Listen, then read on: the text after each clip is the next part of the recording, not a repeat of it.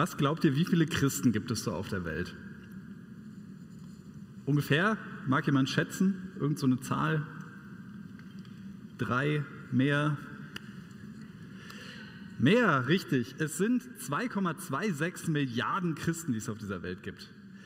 Das ist eine Riesenzahl, deshalb habe ich das hier kurz mal äh, abgebildet, damit man sich das ein bisschen vorstellen kann. Das sind ganz schön viele. Das sind sogar so viele, dass ich eigentlich denke, wow, bei 30 Prozent der Leute ungefähr müsste man das ja eigentlich merken. Und doch, wenn ich in Heidelberg durch die Innenstadt laufe, äh, sprechen mich die wenigsten Leute auf Jesus Christus an. Natürlich mache ich das auch nicht, ich spreche sie auch nicht an, könnte sein, dass das Christen sind. Die, die mich ansprechen, erzählen mir dann aber manchmal komische Dinge. Die sind vielleicht sogar ein bisschen aggressiv und äh, wollen dann unbedingt mit mir reden und ich kann dann glücklicherweise sagen, hey, äh, alles gut, ich bin selber Pastor. Äh, aber äh, irgendwas ist da komisch, irgendwas äh, ist da doch eigenartig. Eigentlich sollten wir mit diesen Milliarden von Menschen verbunden sein. Eigentlich müsste das ja ein riesengroßes, geniales, lebendiges Netzwerk sein, in dem wir irgendwie zu Hause sind. In dem total rauskommt, dass wir uns Christen nennen, weil wir uns an Jesus festgemacht haben, weil wir uns an Jesus Christus festgemacht haben und in ihm erkannt haben, wer Gott ist, in ihm gerettet sind. Deshalb nennen wir uns Christen, weil wir das glauben. Aber mit der Einheit unter den Christen scheint es nicht so einfach zu sein. Und darauf wollen wir heute schauen, denn wir erleben ganz verschiedene Christen, wir erleben Menschen, die wir auch unsere Geschwister nennen oder nennen könnten, die ganz andere Dinge glauben als wir. Und das erleben wir weltweit, das erleben wir in unserer Stadt, wir erleben es aber auch hier, in dieser Gemeinde, dass Menschen unterschiedliche Dinge von Jesus glauben. Verschiedene Christen glauben verschieden, handeln verschieden, bekennen unterschiedlich.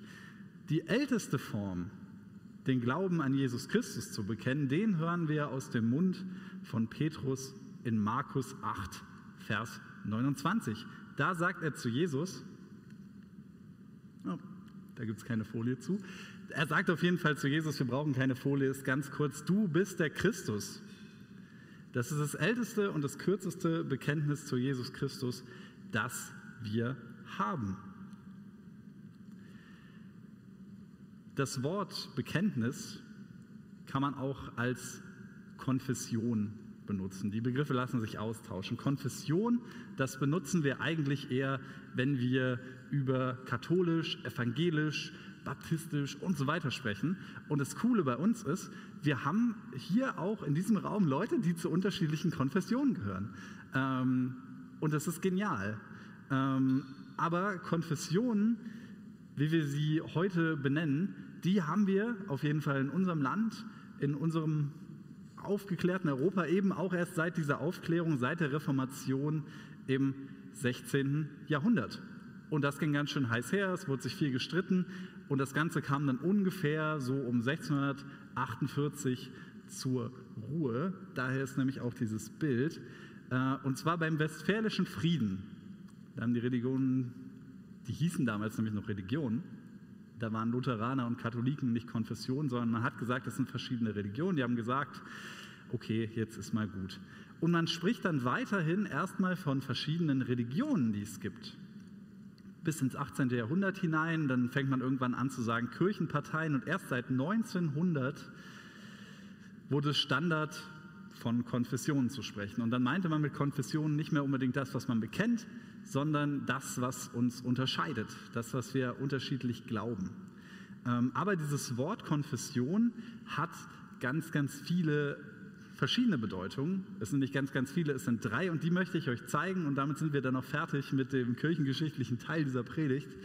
Ähm, Konfession bedeutet drei Dinge und zwar eine Religionsgemeinschaft, also eine Konfession, sucht sich oder macht sich ein Bekenntnis also eine Konfession, und verkündet dieses dann.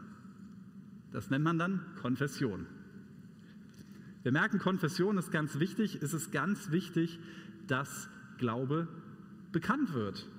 Und da, wo man Glauben bekennt, äh, wo man das sogar vielleicht aufschreibt, da passiert es oft, dass man sich streitet, weil man merkt, wir sind uns nicht einig. Wir bilden diese Einheit anscheinend nicht. Ähm, und das bewegt mich, muss ich ehrlich sagen. Deshalb äh, ist diese Predigt heute auch ein ziemlicher Abriss äh, des eigentlich ganzen ersten Korintherbriefs, wo wir uns angucken, was läuft da eigentlich schief, was können wir vielleicht machen, um in einer Welt zu leben, wo wir uns vielleicht streiten. Wie können wir das vielleicht auch wertschätzen, dass wir unterschiedliche Dinge glauben? Ähm, und ich finde das ein hoch, hoch spannendes Thema. Ich freue mich, äh, dass wir heute darüber sprechen können. Ähm, und das Geniale ist, ich bin jetzt nicht die erste Person, die sich darüber wundert, da haben sich schon viele Leute darüber gewundert.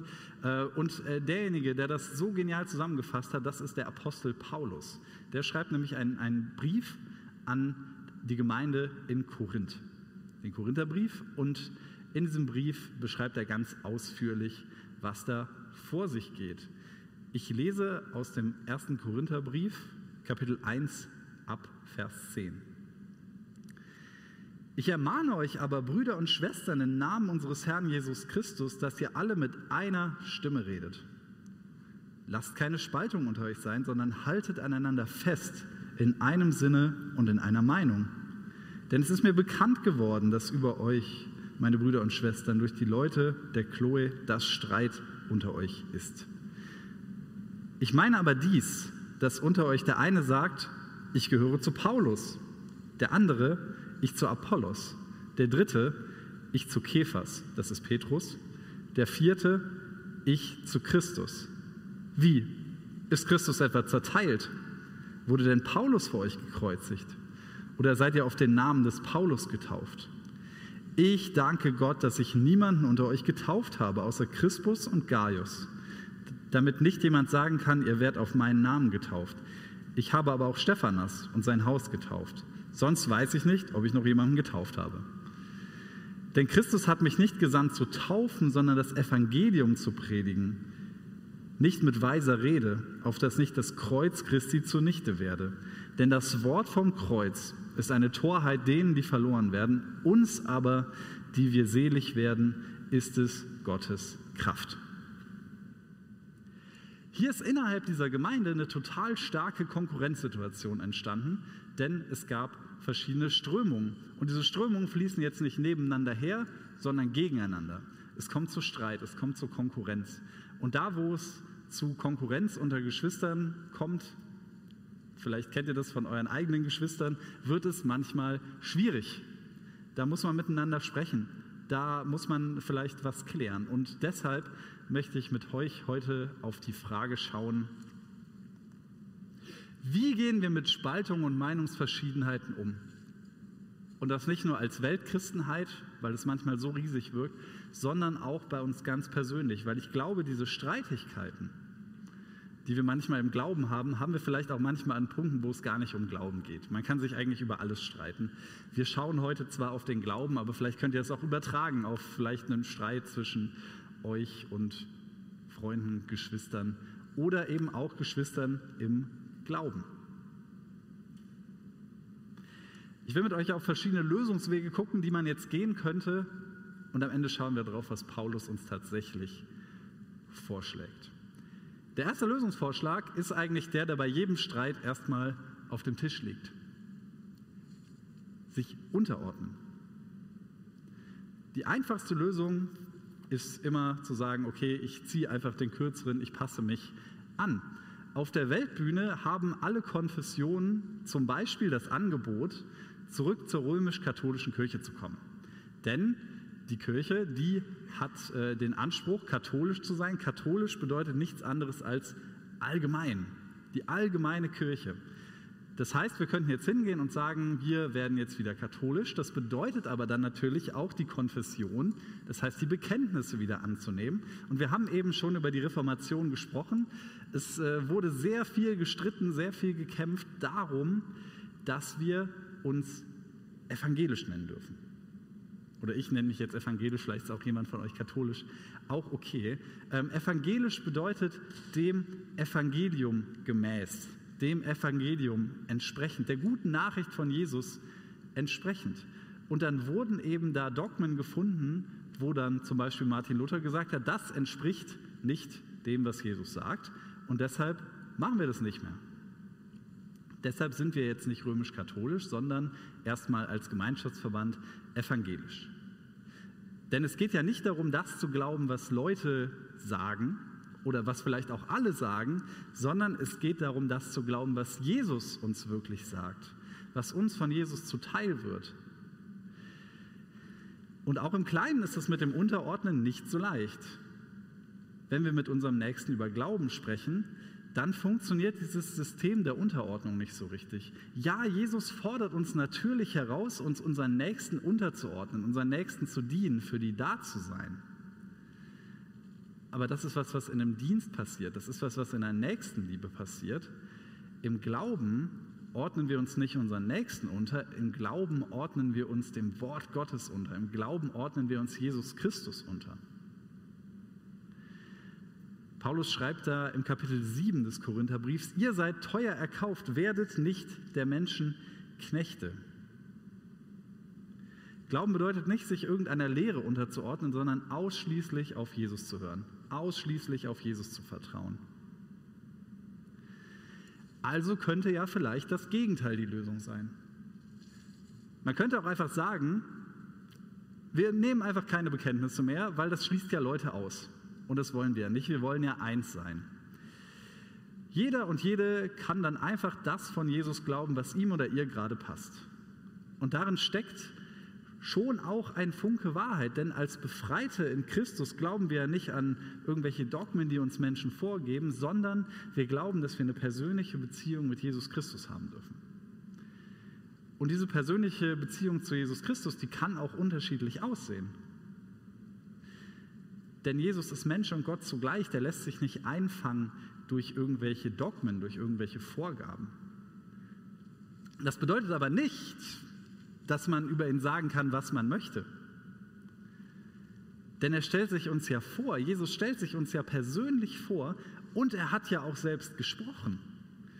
Und es ist nicht an uns, neue Dinge dazu zu erfinden, sondern es ist an uns treu weiterzugeben, was Jesus schon längst gesagt hat. Es ist an uns weiterzugeben, was Jesus uns geschenkt hat. Glaube und Gemeinde, die wächst nur da, wo wir treu das weitergeben, was Jesus uns schon längst gezeigt hat. Denn der Glaube wächst aus dem Hören von diesem Wort Gottes. Und wenn es nun zu Erfindungen kommt, wo sich dieses Wort vermischt mit Dingen, die Menschen gesagt haben, dann darf die Gemeinde, die sich an Jesus Christus festhält, nicht schweigen. Deshalb brauchen wir Glaubensbekenntnis. Wir brauchen das total, dass Menschen aussprechen, an was sie glauben und dass das durch die Bibel, dass das durch Jesus geprüft ist. Denn wir müssen das erkennen, was wir heute vielleicht ungerne Irrlehre nennen, aber was im Endeffekt Irrlehre ist. Ähm, und das funktioniert auf der Weltbühne überhaupt nicht. Ähm, ich äh, habe das schon erlebt, dass äh, Gruppierungen bei mir angerufen haben, wo ich dann später gegoogelt habe und habe gemerkt, okay, das sind Sekten, die mich da einladen wollten. Und ich habe überhaupt nichts davon, dahin zu gehen, um mit denen zu diskutieren, weil die werden ihre Meinung nicht ändern, auf jeden Fall nicht wegen mir.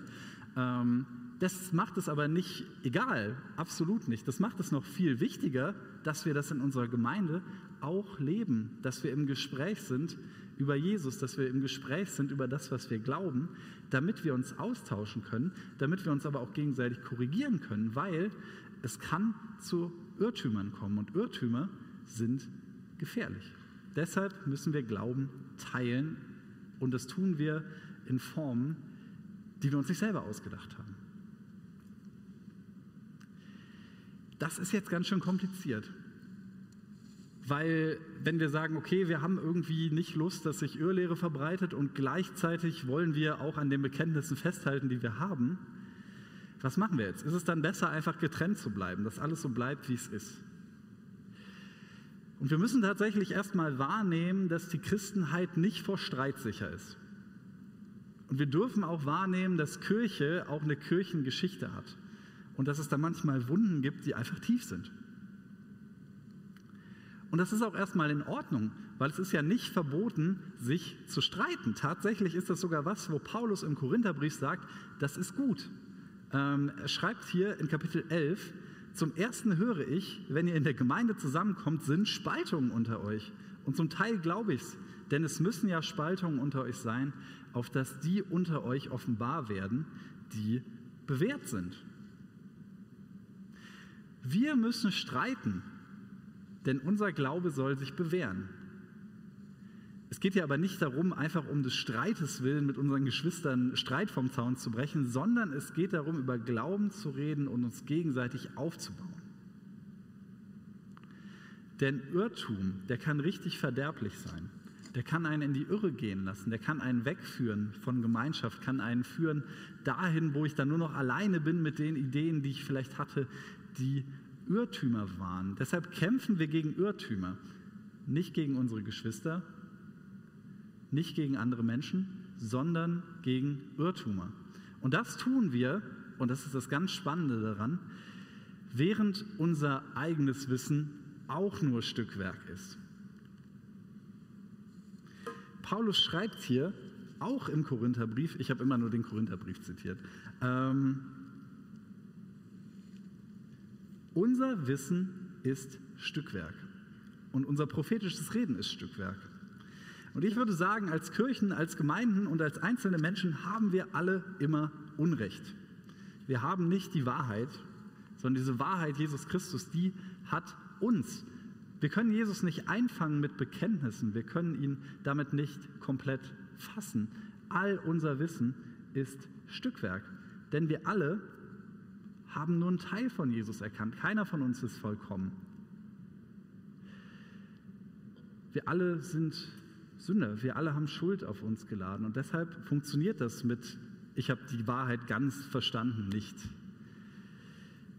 Die Gewissen von unseren Geschwistern zu belasten und zu sagen, das, was du glaubst, ist falsch, das kann sogar auch total viel Schaden anrichten. Und zwar Schaden, der nicht gut ist. Wir müssen uns achten im Streit. Wir müssen sachlich und ohne Gewalt in Liebe das äußern, was wir Glauben erkannt zu haben. Und das machen wir, solange wir warten, bis Jesus wiederkommt und das selber klärt. Wir werden diese Streitigkeiten nicht selber beilegen können. Das weiß auch Paulus. Er schreibt hier, wenn aber kommen wird das Vollkommene, so wird das Stückwerk aufhören. Kommen wir zurück zu unserer Anfangsfrage. Wie sollen wir nun leben? Wie gehen wir mit Spaltung und Meinungsverschiedenheiten um als Weltchristenheit und als Privatperson. Wir unterscheiden uns, wir unterscheiden uns ein, äh, ähm, wir unterscheiden uns alle. An einigen Stellen sind wir sogar vielleicht zerteilt, sind wir uns uneinig. Und das ist sogar so stark manchmal, dass es auf eine Weise ist, die nicht diesem Leib Jesu Christi entspricht, was die Gemeinde ja eigentlich sein soll. Dieses Problem ließe sich natürlich lösen, indem man dann einfach sagt, wir ziehen einfach die Grenzen dieses Leibes selbst. Wir brechen einfach an den Ecken, die uns nicht gefallen, das ab, was uns nicht passt. Aber dieses Urteil, wie denn der Leib Jesu auszusehen hat, das steht uns nicht zu. Das steht uns absolut nicht zu. Und so gerne, wie ich das manchmal selber auch machen würde, weil ich bin eigentlich ziemlich gerne Pietist und ich finde das richtig gut, ähm, kann ich jetzt aber nicht zu meinen Geschwistern sagen, die sagen, nee, da will ich eigentlich nichts mit zu tun haben, ich bin äh, viel frommer oder liberaler oder irgendwas anderes, dann kann ich den nicht einfach abbrechen. Ich kann denen nicht sagen, ihr seid falsch, ich will nichts mit euch zu schaffen haben. Dann schneiden wir uns vielleicht höchstens selber ab vom Leib Christi. Es ist nicht an uns zu entscheiden, wie der Leib Christi aussieht. Christus ist nicht zerteilt. Und es ist auch nicht unser Job, darüber zu richten, wer Christ ist und wer nicht. Es ist nicht mal unsere Aufgabe, das bei uns selber zu entscheiden. Es ist nicht unsere Aufgabe, bei uns selber zu entscheiden, ob wir Christen sind oder ob wir gute Christen sind. Das schreibt uns Paulus auch im Korintherbrief. Er schreibt hier, mir aber ist es ein geringes, dass ich von euch gerichtet werde. Oder von einem menschlichen Gericht. Auch richte ich mich selber nicht. Ich bin mir zwar keiner Schuld bewusst, aber darin bin ich noch nicht gerechtfertigt. Der Herr ist es aber, der mich richtet. Darum richtet nicht vor der Zeit, bis der Herr kommt. Wir sollen nicht richten, ganz klar. Kirche ist da, wo der Name Jesus heute schon ausgerufen wird. Und das passiert ganz unterschiedlich.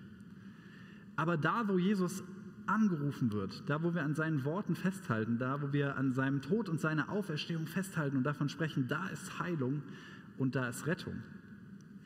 Das ist das Minimum christlicher Kirche, dass da Jesus vorkommt. Aber das ist gleichzeitig auch das Größte, was die christliche Kirche anzubieten hat, das Einzige, was die christliche Kirche anzubieten hat. Und auch alles, was wir brauchen. Wir brauchen nicht mehr als Jesus. Und das, was du von ihm erkannt hast, das ist anders als das, was vielleicht deine Schwester und dein Bruder erkannt hat. Deshalb verhalten und glauben wir unterschiedlich. Aber wir sollen uns ergänzen und uns nicht zerreißen. Paulus schreibt diesen Brief an die Korinther nicht, weil er total wütend ist, sondern weil er glaubt, dass diese Risse in der Gemeinde heilbar sind. Gerade weil alle an den Namen Jesus glauben. Gerade weil alle auf diesen Namen getauft sind. Deshalb redet er auch so viel über Taufe auf den Namen Jesus Christus. Denn wir werden in diesen Leib Christi hineingetauft. In der Taufe nehmen wir das Sterben Jesus an. Und wenn wir mit ihm gestorben sind, dann werden wir mit leben. Das nehmen wir an. Das haben wir gemeinsam. Deshalb schreibt Paulus in Kapitel 12, denn wie der Leib einer ist und hat doch viele Glieder, aller Glieder des Leibes aber, obwohl sie viele sind, doch ein Leib sind, so auch Christus. Denn wir sind durch einen Geist alle zu einem Leib getauft. Der Leib ist ein Leib. Der Leib ist ein Leib derer, die ihr Leben Jesus anvertraut haben, so sehr, dass daraus der Leib Christi entsteht. Das ist uns versprochen. Wir dürfen Teil in diesem Leib sein durch dieses Bekenntnis, durch diese Taufe.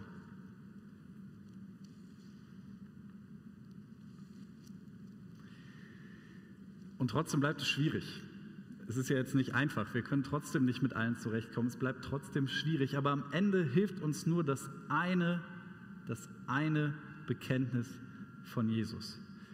Kirche ist da, wo das Leben und das Sterben und die Auferstehung von Jesus gepredigt und geglaubt wird. Wo diese Kraft ist, da entsteht Gemeinde. Denn das Wort vom Kreuz ist eine Torheit, denen, die verloren werden, uns aber, die wir selig werden, ist es Gottes Kraft. Dieses Kreuz, das ist ein Bekenntnis. Das Kreuz selber ist ein Bekenntnis. Es ist aber ein ganz, ganz besonderes Bekenntnis, was ganz anders ist als alle Bekenntnisse der Kirchengeschichte. Denn an dem Kreuz bekennt sich Jesus Christus, am Kreuz bekennt sich Gott zu uns. Am Kreuz bekennt sich Gott zu dir. Kreuz, das Kreuz ist nicht der Ort, wo ich mich zu Jesus bekenne, sondern das Kreuz ist der Ort, wo Jesus sich zu mir bekennt, wo Jesus zu mir sagt, ich sterbe für dich, ich nehme deine Schuld weg, ich will, dass Gemeinschaft mit Gott entstehen kann. Das Kreuz ist der Ort, wo sich Gott zu dir bekennt. Er stirbt für dich, er nimmt deine Schuld weg, damit du leben kannst. Und das ist das eine Bekenntnis, das wirklich Not tut. Das ist das eine Bekenntnis, das notwendig ist. In Jesus Christus bekennt sich Gott zu dir. Gottes Kraft. Es ist nichts, was wir haben, sondern es ist etwas, das an uns wirkt. Gott bekennt sich zu dir. Das ist das, was wir aussprechen. Das ist das, das wir bekennen. Gott wirkt an uns. Und dieses Bekenntnis, das wiederholen wir. Denn es verändert nicht nur uns, sondern es verändert auch die Welt. Das Wort vom Kreuz, das berichtet von Jesus und das berichtet von der Grausamkeit und der Schuld von uns Menschen zugleich. Es zeigt uns sehr genau, wer Jesus ist und es zeigt uns sehr genau, wer wir sind. Es zeigt uns, dass die, äh, Welt mit ihrer Menschheit ein Ort ist, der wirklich, wirklich brutal sein kann. Vom Kreuz zu reden macht das Unrecht dieser Welt sichtbar und es bezeugt, dass Gott dieser Gewalt, dass Gott dem Tod ein für alle Mal ein Ende setzen will. Und dann von der Auferstehung zu hören, bezeugt, dass Gott Leben schenkt, wovor er tot war. Die Kraft Gottes ist die Kraft, die uns heute schon verändert, uns uns in Zukunft auferstehen lässt. Wenn wir das bezeugen, dann machen wir das nicht um unseretwillen, sondern für all die Menschen, für die 70 Prozent, die das noch nicht wissen. Amen. Ich bete. Jesus Christus, danke für dein Kreuz. Ich will dich wirklich bitten, dass das der Punkt ist, an dem wir uns einig werden dürfen, weil du uns allen dort nahe kommst. Ich möchte dich bitten, dass äh, das einfach was ist, was wir immer wieder bekennen dürfen. Ich danke dass du dich zu uns bekannt hast und dass wir in diesem Bekenntnis leben dürfen. Amen.